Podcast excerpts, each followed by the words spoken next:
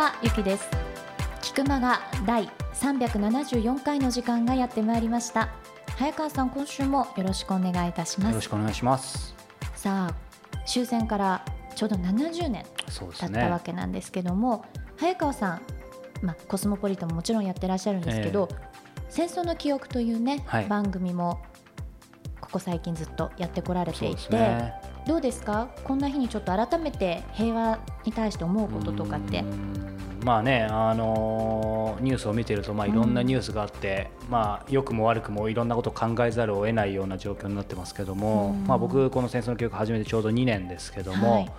まあ、あのできる範囲で続けてきて、まあ、やっぱり感じたことは常々こう番組でも言ったかもしれないですけども、まあ、いろんな意見がこう、ね、あってもいいとは思うんですけど平和じゃないのが嫌だっていう人はいないわけで。うね。ん、ただその時に何をもってしてこう平和を、えーうん。自分たちは、まあ、日本は地球は、えー平和になるかっていう時に考えなきゃいけない時にやっぱり情報というかさ、うん。うん例えば本読むのも大事だけどあとえ何かニュース見るのも大事だけど一番大事なことって、まあ、これインタビュアーとしても感じることだけどさ経験した人に聞くことが全てだよね。そうだうね、ん、そこに全てがあるわけで、なんで僕はずっとこうこの2年間コツコツ、ね、地道にちょっとずつだけど続けてきて、うん。まあ、やっぱり感じるのはこういろんな意見があってもいいけどとにかく、えー経験を残していかなきゃいけない、うん。まあ、そういう思いでこう続けてきました。で、えー改めてまあこのタイミングでもあるので、まあ、やはりこう、ね、本を読むことでもいいんですけども、まあ、せっかくなんでこの戦争の記憶、うん。今まで20人、えー近くやってきましたので、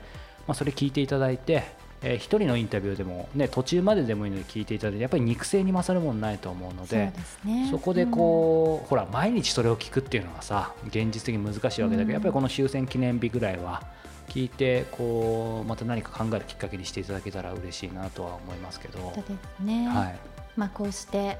早川さんと菊間がご一緒できてそしてリスナーさんに聞いていただけてるなんてありがたいことだろうというふうにね改めて思いますけれども。そうそれでねごめん今せっかく締めてもらおうと思ってたんだけどやっぱりこうでもそうは言ってもコツコツはやってきてんだけど急がなきゃっていうふうに思っててさやっぱり70年ってことはさこう取材してて気づいたんだけどほらなんか80歳ぐらいの人に聞けばさ、うん。結構わかるかなと思ったんだけどよく考えたらさ自分たちが10歳の時ってさそうですよね。物心はついてるけど、うん。これは取材していく中で気づいたんだけどさそういう80歳ぐらいの方にお話を伺った時に当時例えば国が戦争へ進む時なんかそういうものは感じましたかとかさ、うん。ご両親が何を思っていたか感じましたかってやっぱり正直覚えてないんだよね。まあそうですよね。うん。だからもううかなり急がなきゃと思っててで結構ありがたいことにこの番組でもねあのそういう例えばおばあ様おじい様、うん。近所の方でどなたかいればっていうことでお話を、えーいただくんだけどほらやっぱタイミングとかがあって僕も海外行っちゃったりとかで帰ってきて慌てて電話したりメールしたらなんか急にもう。えーそれこそ亡くなっちゃった方だったり、うん脳梗塞で倒れて取材受けられなかったりとか本当に急がなきゃと思ってて、だからまあこの70周年を機に、まあ、よりこう手綱を締めてじゃないけどあの頑張っていこうと思いますのでまた皆さんもこう何かあればお便りいただきたいなと思います。さあということで菊間が本編も皆さんお付き合いください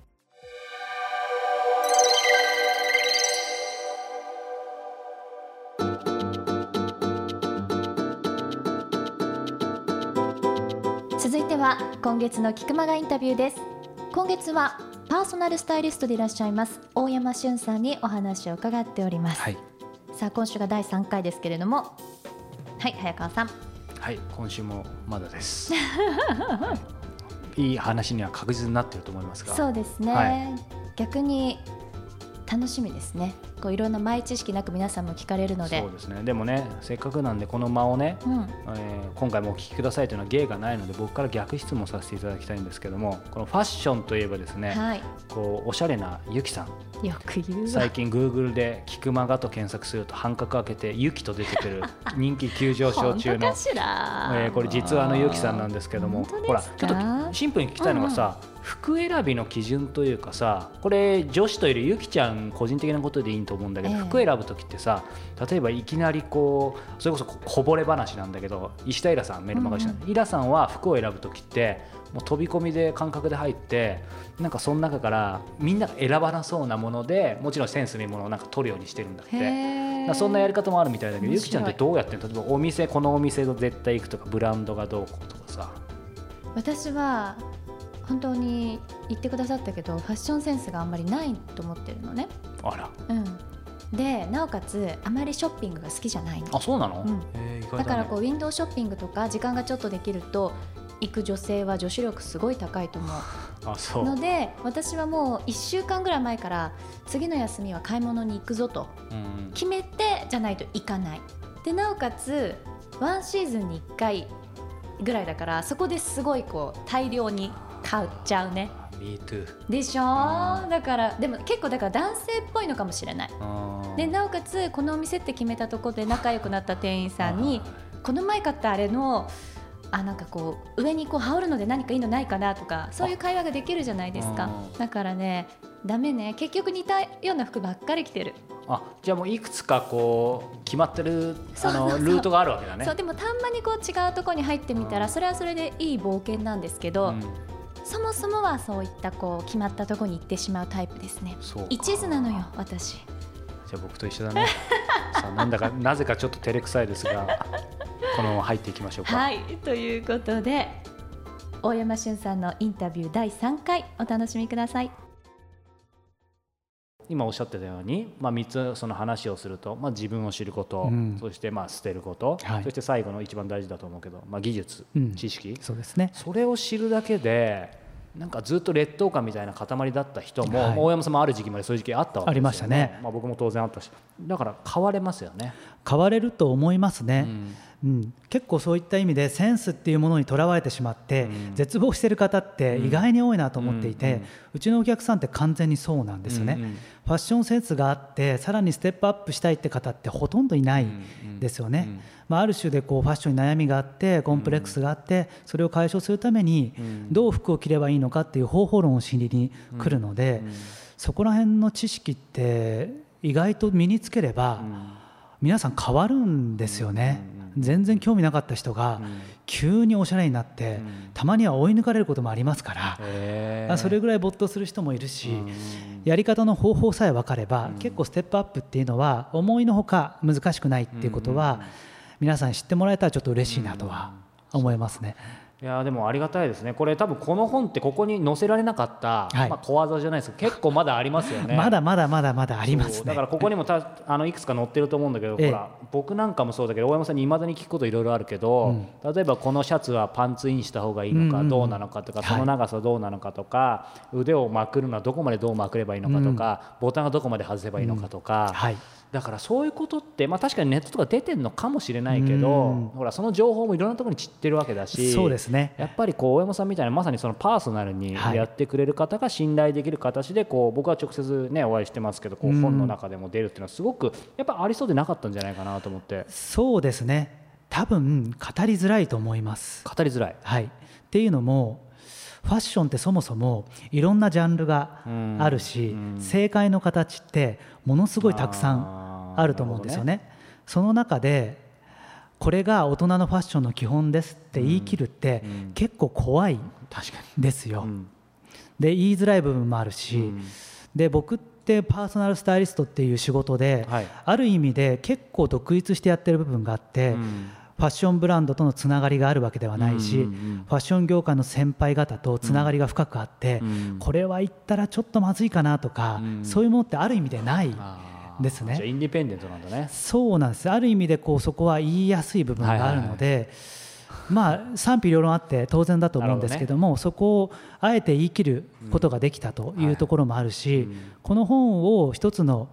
叩き台としていろんなファッションの基本意見が出てきてくれたら嬉しいなっていう意図があってうんあー素晴らしい結構この本を書いてる部分があるのでまあそこはなんかちょっと特殊な部分があるかなという感じはしますね。でもなんかそれを伺ってこう今僕もほら大山さんと仲良くさせてもらってもう5年6年だけどなんかジャンルは違えどもう僕もこうメディアの人間だけどそこに属してない、ああそうですね。ウトサイダーな感じだから話し合うのかなそうですっていうのは。ね。そこはあるかもしれないですね。特に何か言われても別にね気にしないしね。そうですね。そうか。なるほどなるほど、まあ、今ねその、まあ、珠玉の3つの法則を教えていただきましたが、まあ、詳しくはね、またこの本にも書いてありますし大山さんブログもねもはい。のすごく力入れられてて、最近メルマガも始められたとか。そうですね。メルマガも書いてますね。メルマガではどんなブログとどう違うんだろう？そうですね。毎日書いてるんですよね。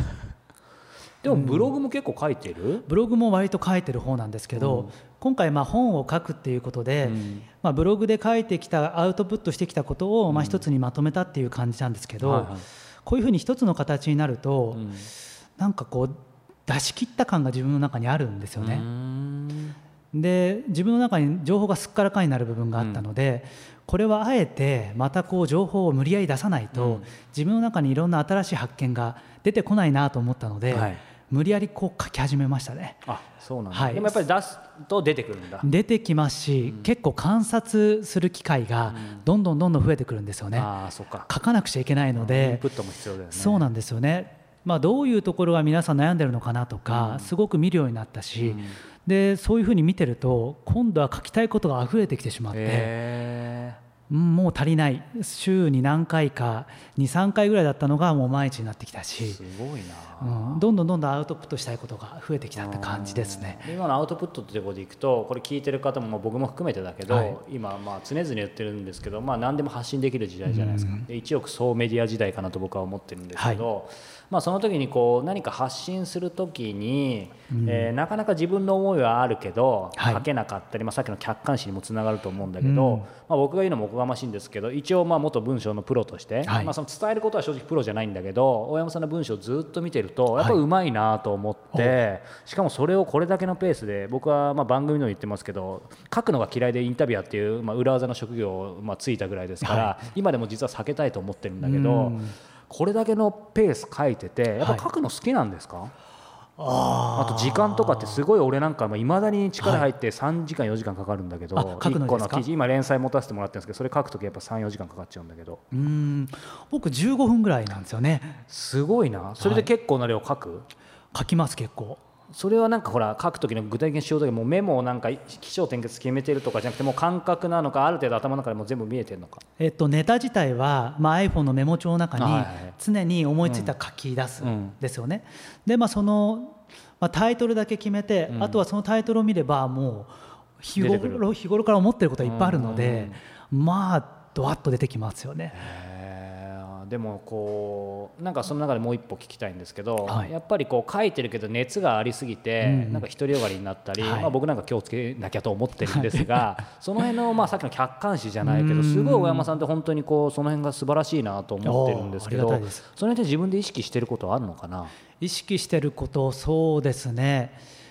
やっぱりもう文章って書いた時点で主観だと思うんですよね。そうですね。はい、もう自分自身の意見だと思うんですがそこにいかに客観性を持たせるのかは大事にしてるので、うん。もう僕はもう誰に向けて書いてるのかっていうのは、もう明確に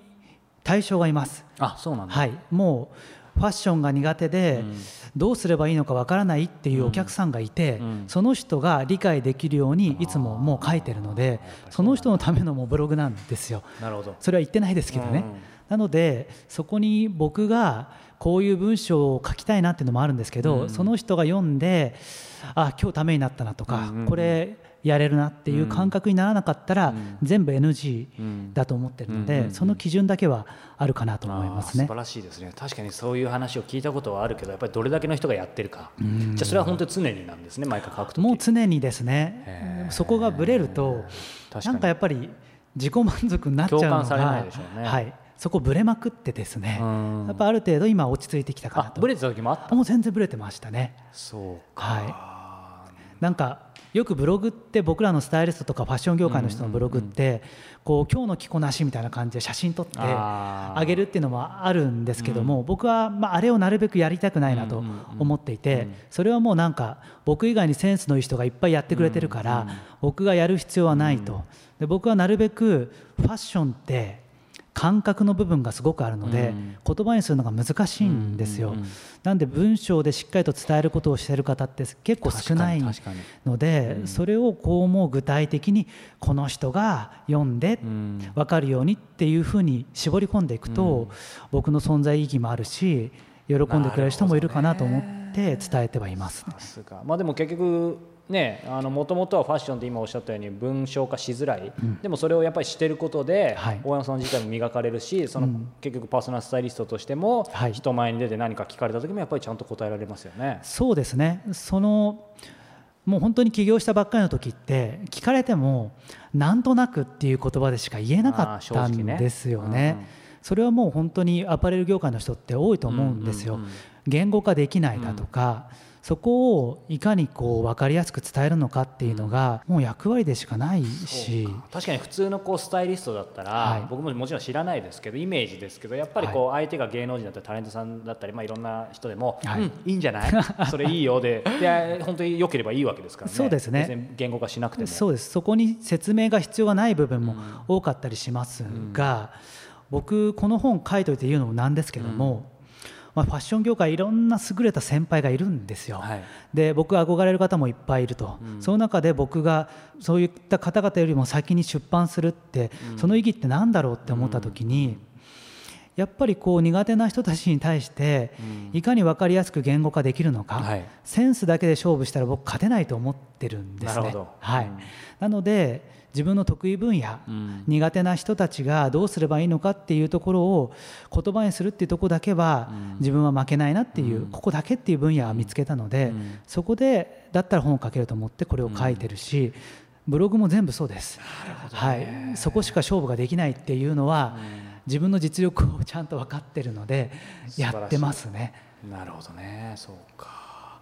あの今3つお聞きしましたけども、はいえーやっぱり大山さんに聞きたいのはこの起業されて6年。はい。5年6年。もう本当にいろんなことがあったとし思うんですけども、はい。まあ、その起業家大山俊として見た時に、まあ、いろんなターニングポイントあったと思うんですけども特に一つ、まあ、これがなかったら、まあ、今の自分はないなと、まあ、この出版もそうだし、はい。うん、ここにはいないかなって思うのを一つ挙げるとしたら難しいと思うけど、難しいのは難しいですよね。まあ一言で言うと、ん。テレビ出演テレビ出演。ですね。あそうなんだ、これが、まあ、言っても大丈夫だと思うんですけど、まあ、某 TBS のはいはい「花丸なんとか」っていう番組がありまして、はいはいまあ問題ないでしょ。サイトにも出てるし。そうですね、まあ、その「花丸マーケット」さんっていう番組に出させていただいて、これが僕にとってのすごく一つの転機にへなったんですね。うん。ただこれは、まあ、テレビに出て爆発的な知名度が上がったとか、うん。そういう問題ではないんですね。へあの一番最初にお伝えした通り、僕ってあのあんまりこう深く考えないで起業してしまったね。部分がありまして、うん。まあ、起業すればお客さん来てくれるだろうと思っていた部分があって、でやっぱお客さん来ないですし 世の中に僕っていう人は認知はされてないし、まあ、パーソナルスタイリストっていう仕事自体もやっぱり認知って全然されていなかったんですよね。ですのでどうすればいいのかなと思ってあまずホームページあった方がいいのかなとか、はいはい。そういうレベルですよね。うんうん。でホームページ作ったらお客さん来るかなと思ったら来ない、ブログを始めたらどうだろう、うん。来ない、そうですね。じゃあツイッターとか流行り始めたからやってみよう、これしたらお客さん来るかな、ん。来ない。なんかもうそういうようないろんなものを一つずつ投げていって、いずれかどれかが当たって、一気にこう仕事が軌道に乗るのかなってうん。思ってたんですけど、あんまり変わんないんですよね。で、まあ、その最たるもので、メディアの力って大きいだろうなって考えたんですよね。うん。で雑誌だとか、ん。テレビだとかに出れば、うん。一気にまあ僕の仕事を認知してもらって、まあ、ビジネスも軌道に乗るんじゃないかって思ってた部分があって、ん。でようやくチャンスを得たのがそのテレビの出演だったんですね。うんあこれでもう決まったなと、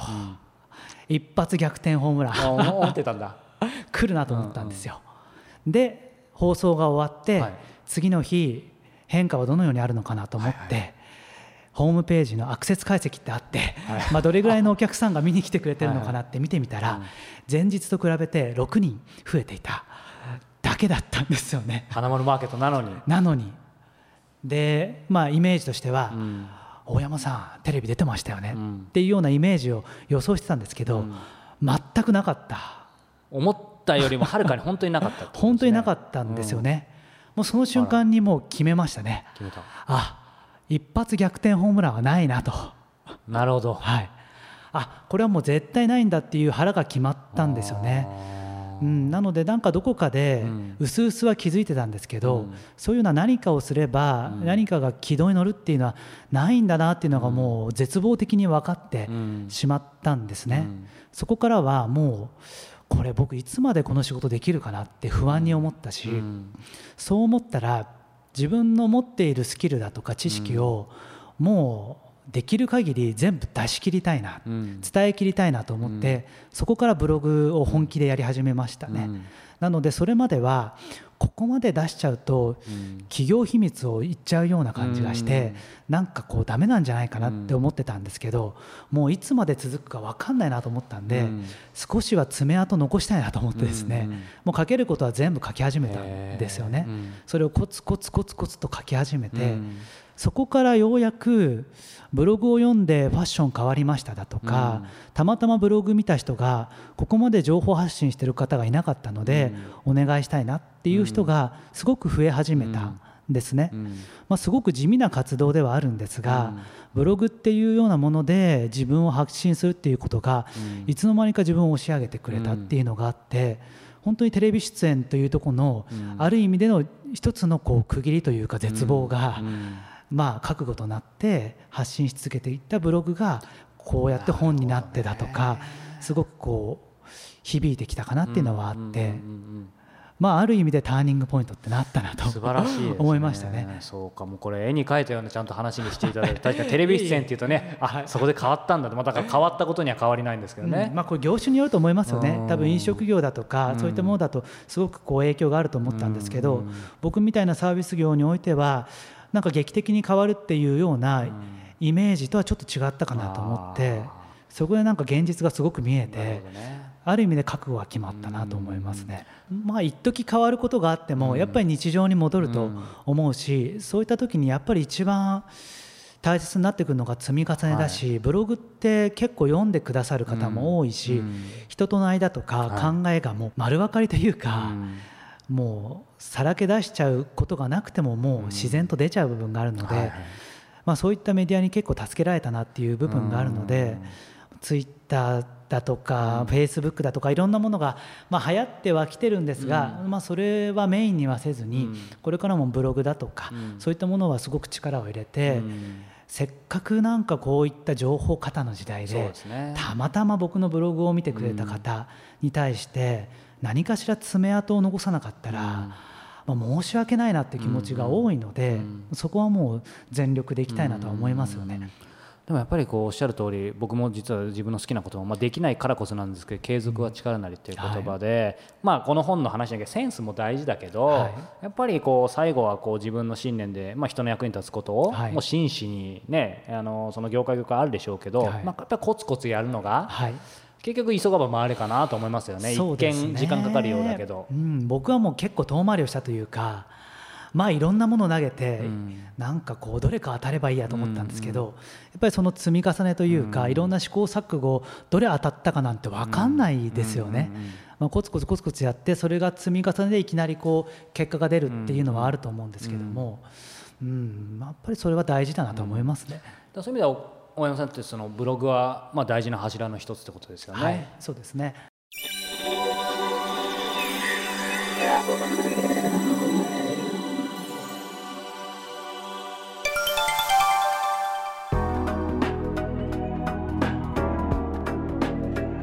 良いこと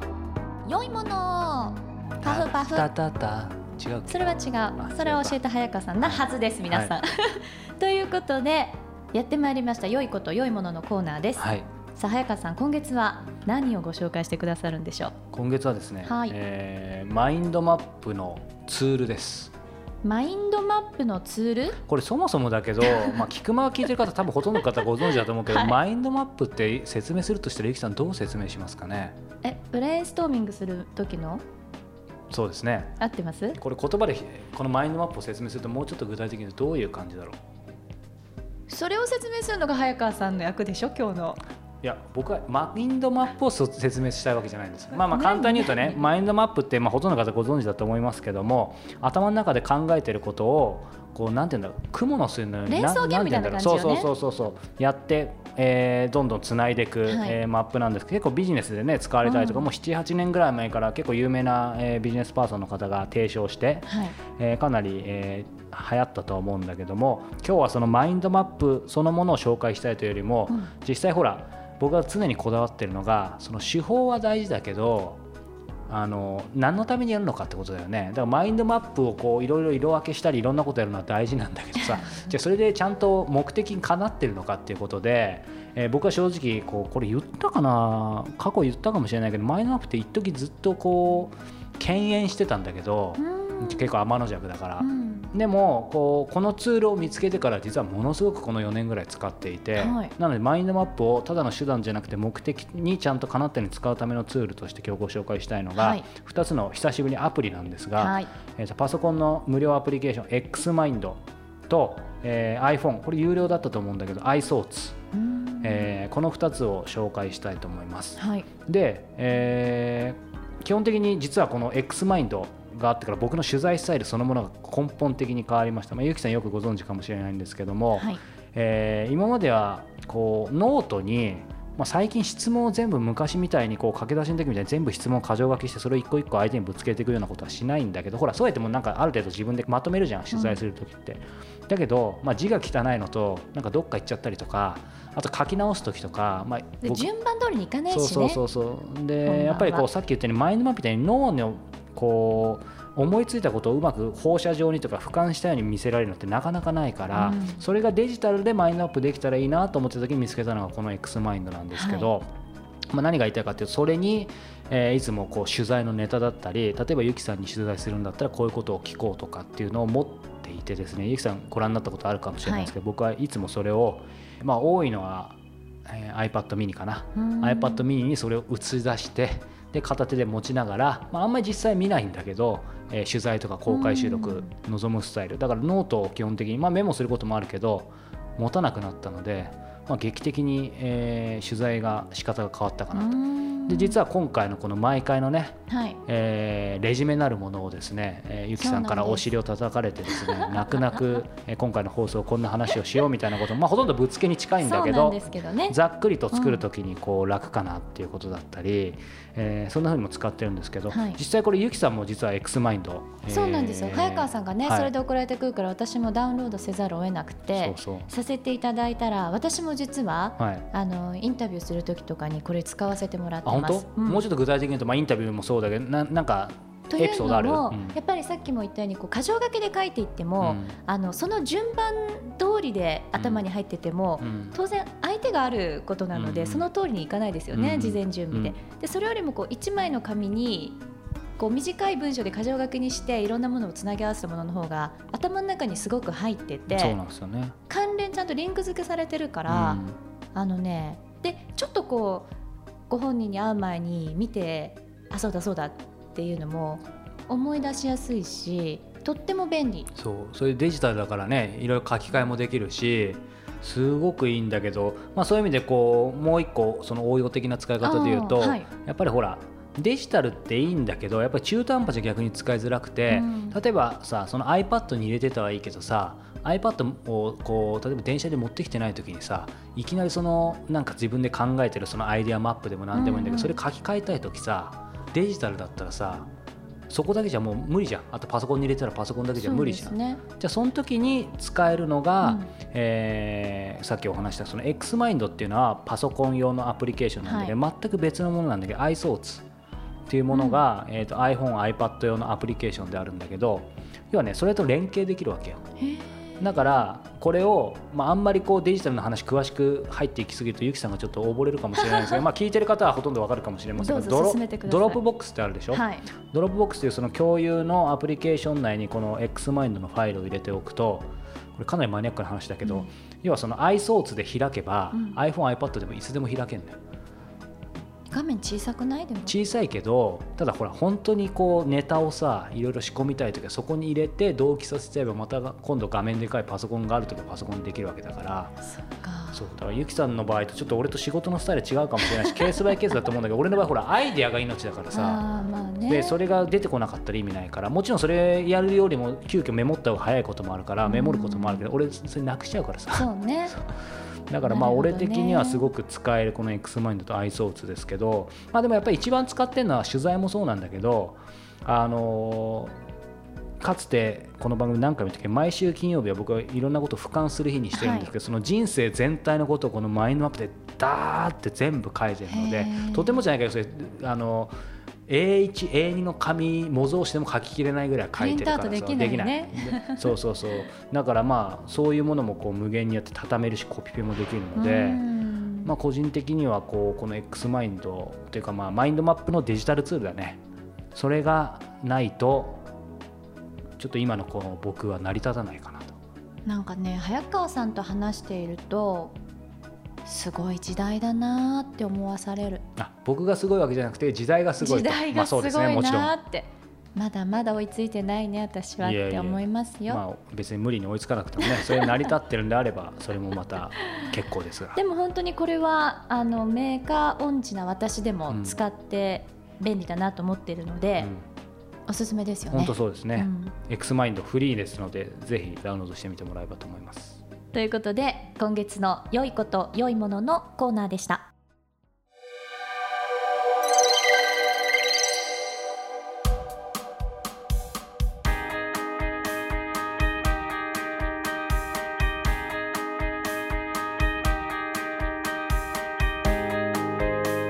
それではエンディングのお時間です。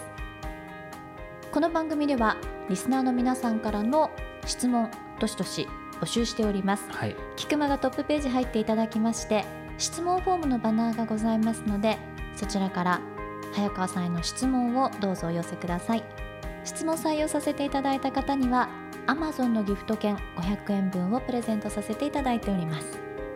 さあそしてですね、えー、もう一つ、えー、先週もお伝えしましたが7月からですね、えー、キクタスが、えー、メールマガジン、えー、石田イラさん直木賞作家の石田イラさんブックトーク小説家と過ごす日曜日というものを、えー、創刊しました。で、えー、このメールマガジンではイラさんの迷子読み切りのゆきちゃんもお気に入りの短編小説、はい。だったり、えー、ご存知池袋ウエストゲートパークの主人公誠が綴るエッセイだったり、えー、皆さんからの質問に直接イラさんが答える Q&A コーナーを、えー、解説しています。で8月からは、えー、連動した映像も、えー、ね、配信して楽しみ僕自体も、ま、ナビゲーターとしても出演させてもらってますのでこちらもぜひ、え、初月無料ですので、え、チェックしてもらえればと思います。詳しくはですねキクタスストア .com トップページに、え、小説家と過ごす日曜日の、え、バナーが多分一番上のとこだと思うんですが出ているのでチェックしてみてください。この「菊間が」でも石平さんを早川さん何回かインタビューされてるじゃないですか、はい、でもそれ今まで音声だけだったじゃない、はいはいはい、でもその2人をこう映像で見られるっていうのはなんかちょっとまた新鮮ですね。そうですね。そしてオフィスが素敵なオフィスなんですよねおっしゃってましたよね、はい、なんか真っ白だっておっしゃってたとこでしょ？なので僕もおしゃれになれるように、えー、今日も大山俊君と街へ出かけたいと思いますということで皆さん夏真っ盛りですのでね夏バテにはどうぞお気をつけください。また来週お耳にかかりましょう。さようなら。